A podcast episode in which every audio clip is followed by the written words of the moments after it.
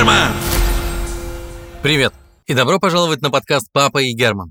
Сейчас вы услышите вторую историю про медведя Вайти. Если вы помните, в первой истории Вайти жил на льдине, которая у него растаяла, и он отправился на поиски нового дома. Он долго странствовал, а потом поселился в зеленом лесу. Так вот, сегодня продолжение. Готовы? Поехали! Привет, меня зовут Вайти, я белый медведь. Сейчас я расскажу вам, что значит быть настоящим медведем. Удивительно, но этим великим знанием со мной поделилась девочка. Вернее, медведица. Ее зовут Арни.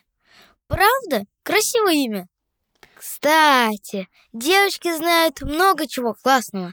Их нужно просто почаще слушать. Но вернемся к моей истории. Начну с самого начала. Вчера был вторник, а по вторникам я обычно хожу в супермаркет за медом. Меда покупаю немного. На неделю мне достаточно всего-то 11 небольших трехлитровых баночек. И вот, значит, беру я мед, подхожу к кассе, ставлю все это на ленту, и вдруг кассир из веселого добродушного человека превращается в страшную зануду и таким важным голосом говорит. Вообще-то, есть так много меда, это вредно. Вы что, совсем не заботитесь о своем здоровье? Ну дела, подумал я. Он что, совершенно не знает, что такое мед? И как он полезен для медведей? Одним словом, я был крайне возмущен – и, конечно, сразу решил утереть нос этому зазнайке.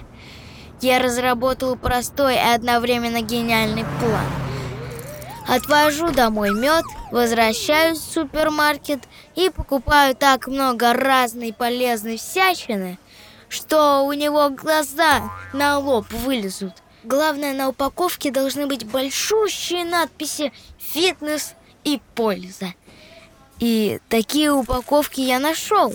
Какие-то хлопья на завтрак. На них было написано «Для идеальной спортивной фигуры» и красный значок Smart Choice. Чтобы произвести максимальное впечатление, я купил 40 коробок таких хлопьев. Загрузил это все в тележку, получилась высоченная картонная гора.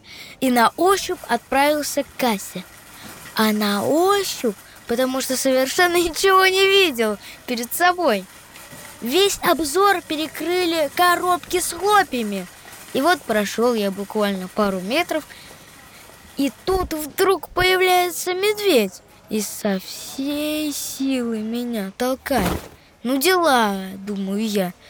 Вот что значит покупать хлопья для идеальной фигуры. А этот медведь как закричит, ты почему толкаешься? Кричит незнакомый медведь. И так громко он кричит, что уже через секунду вокруг нас собралась толпа любопытных медведей. И все что-то обсуждают. Мне в этот момент показалось, что все они собрались только для того, чтобы меня обсудить и надо мной посмеяться. Что делать, совершенно не знаю. Признаться честно, я растерялся, а психованный медведь все орет и орет на меня – что ты молчишь? Кричит на меня чокнутый медведь. Вначале толкаешься, а потом молчишь? Давай не молчи. Давай говори. И как толкнет меня снова, я даже упал. Смотрю я на медведя вокруг себя и думаю, если я сейчас встану и не толкну этого орущего медведя в ответ, то все медведи подумают, что я трус, а не медведь. Ведь у медведей так принято. Если тебя толкнули, обязательно толкни в ответ. Встаю я, значит, и только хочу их толкнуть, как появляется она. Медведица по имени Арни. Ее имя я потом узнал, а в тот момент просто влюбился. И вот подходит ко мне Арни и говорит. Привет. А потом улыбнулась и добавила. Ты правда его толкнул? А зачем? Так я его не толкал, говорю. Если бы я знал, что медведи умеют так орать, я бы вообще в супермаркет только ночью ходил когда никого нет.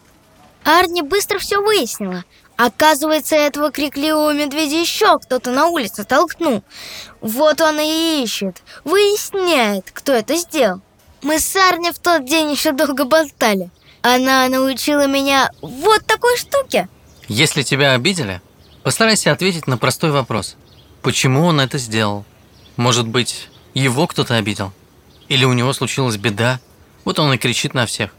Поэтому идеальный вариант в такой ситуации – это просто простить своего обидчика. Знаю. Звучит ужасно сложно и не по-медвежье. Я до такой ерунды никогда бы не додумался. Но оказывается, прощение – это ради самого себя.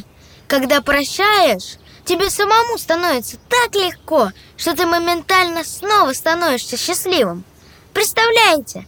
Надеюсь, вам этот секрет поможет.